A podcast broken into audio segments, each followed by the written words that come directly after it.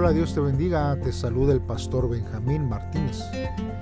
Hoy, hermanos, miércoles 21 de junio, vamos a estar meditando en la palabra de Dios, en el libro de los Hechos, hermanos, capítulo 2, del versículo 14 al 21. Como título, este devocional lleva El Espíritu Santo sobre los creyentes. Te invito a que pauses este audio si aún no has hecho una oración y le pidas a Dios que Él sea el que te ayude, te ilumine y te hable en este día a través de su palabra. Si ya lo has hecho así, entonces acompáñame a poder leer la palabra de Dios a través de estos versos. ¿Estás listo? Bien, entonces es, escuchemos lo que la palabra de Dios dice. Entonces Pedro se puso de pie junto con los otros once apóstoles y alzó la voz para que todos lo escucharan. Hermanos judíos y todos aquellos que viven en Jerusalén, escuchen con cuidado porque tengo algo que decirles.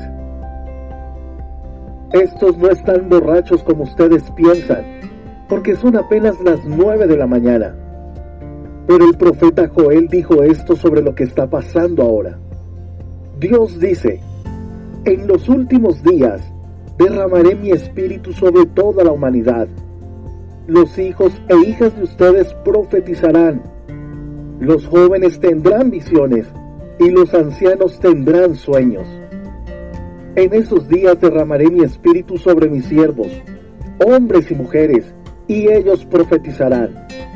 Les mostraré maravillas en el cielo y señales milagrosas en la tierra habrá sangre, fuego y mucho humo. El sol se oscurecerá y la luna se convertirá en sangre. Entonces vendrá el día grande e impresionante del Señor. Todo el que confíe en el Señor será salvo. Muy bien hermanos, pues entonces vamos a meditar en la palabra de, de Dios. Nosotros vemos hermanos que el apóstol Pedro fue un líder, hermanos, que al principio de su ministerio era muy inestable, hermanos. Eh, nosotros vemos que permitiendo eh, él eh, su, su, temperamento, hermanos, su, pues no sé cómo le podría usted hablar, pero era muy peleonero y eso, hermanos, le ocasionó ser una de sus debilidades. Aún, hermanos, al extremo de poder negar que conocía al Señor Jesús. Pero nosotros sabemos, hermanos, que el Señor Jesucristo lo perdonó y lo restauró después que le negó. Ahora, hermanos, nosotros vemos que es un nuevo Pedro, humilde pero audaz. Su confianza, hermanos, vino del Espíritu Santo el que hizo de él un predicador enérgico y dinámico. ¿Alguna vez, hermanos, has sentido que ha cometido errores tan malos que Dios nunca podría perdonarlo ni usarlo? Hermano, no importa que nuestros pecados hayan sido eh, muy fuertes y Dios, hermanos, promete olvidarlos y hacer que nosotros, hermanos, seamos personas útiles para su reino. Nosotros debemos, hermanos, de recibir el perdón de Dios y debemos de dejar que lo, lo, lo, use, hermanos, o nos use para el servicio que Dios nos ha, nos ha dado. Ahora, Pedro, hermanos, comienza a hablar hacia la gente y él dice que deben de escuchar a los creyentes porque las profecías del Antiguo Testamento, hermanos, se cumplirán por completo, porque Jesús es el Mesías y porque Jesús, el que ha resucitado, podrá cambiar sus vidas. Hermanos, la respuesta de Pedro a la acusación que se estaban haciendo de que estaban ebrios, hermanos, fue que era demasiado temprano para eso. Y nosotros, hermanos, debemos de entender que Hay veces que los que están alrededor nuestro, cuando nosotros estamos, hermanos, sumergidos en la presencia de Dios, no podemos, hermanos, muchas veces retener nuestra voz. Tenemos que levantarla ante la, presencia de Dios y quizás, hermanos, haya alguna persona, vecino o alguien que pase cuando nosotros estamos en un eh, en una oración donde Dios nos habla y nos toca, este, que sobrepasa todo entendimiento, hermanos. Así que hay veces que a lo mejor nuestros vecinos piensen que estamos locos o borrachos o que estamos tomando alguna sustancia que nos hace de hacer o decir cosas más. Sin embargo, hermanos, es Dios, el Espíritu Santo, llenando nuestras vidas. Ahora, hermanos, no todas las cosas señaladas, hermanos, en, en, Joel, hermanos, eh, sucedieron en esa mañana en particular. La Biblia dice ahí, hermanos, los posteriores días. Y ellos eh, eh, está incluyendo todos los días entre la primera y la segunda venida de Cristo. Es otra forma, hermanos, de, de, de decir que de hoy en adelante entonces, cuando nosotros escuchemos el día del Señor, eh, denota toda la era cristiana, aún hasta nuestros días.